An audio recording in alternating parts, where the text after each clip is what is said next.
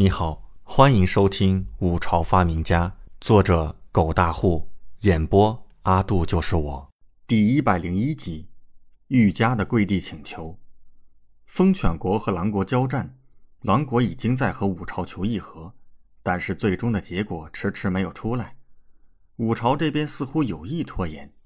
现如今，风犬国的使臣在这个节骨眼上入京，其中的某些东西。着实有些耐人寻味了。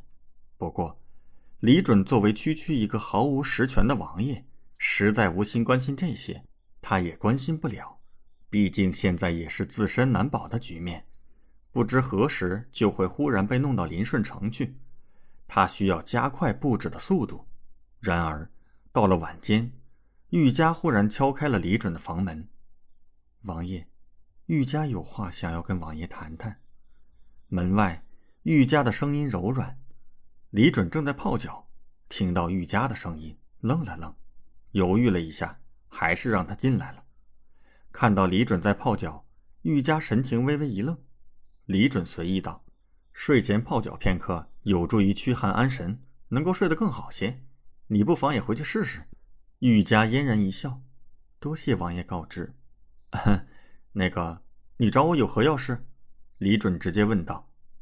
王爷，玉家有事相问，还望王爷为玉家解答心中困惑。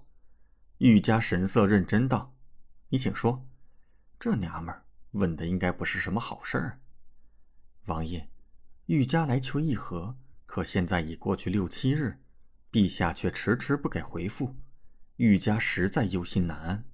现如今，听说风犬国的使臣也快到京都，恐怕是想对我狼国不利。玉家现在忧心难安，夜不能寐，唯恐辱了使命，让我狼国百姓陷入困战之中。王爷才智无双，能否为玉家想个破局的法子？拜托王爷了。玉家说着，重重跪下。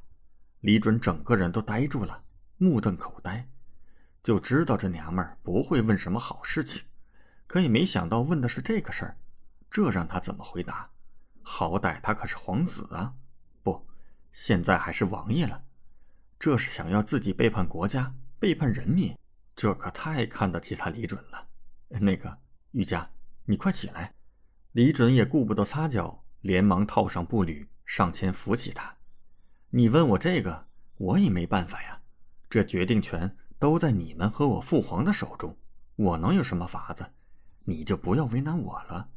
然而。玉家一直跪着，死也不起，咬牙说道：“王爷，玉家知道您就是王阳明，就是阳明居士。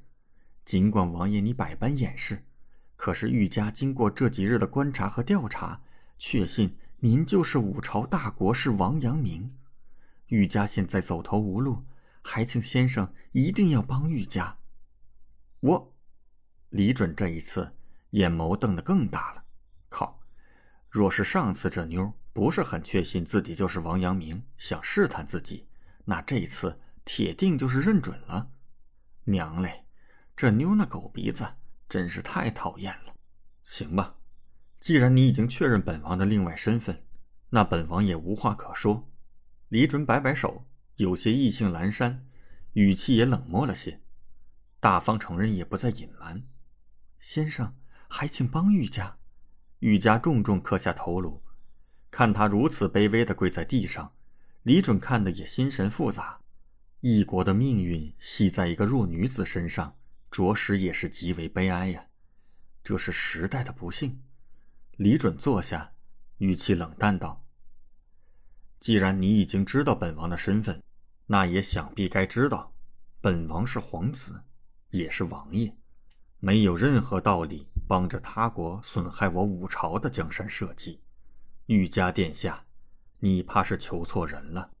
不，玉家相信先生并非无情冷酷之辈，还请先生帮玉家。我狼国数百万百姓安危危在旦夕，若是五朝答应与风犬国结盟，我狼国必定山河破碎，百姓流离失所。还请先生看在我狼国数百万无辜百姓的身上，帮帮玉家。玉家依旧跪伏不起，李准一脸无语。玉家，我说了，你求我也没用，我也只是区区一个王爷，无法帮你破局。你现在这是病急乱投医，没用的。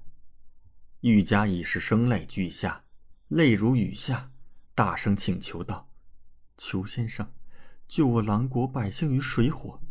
玉家愿给先生当牛做马，伺候先生一辈子。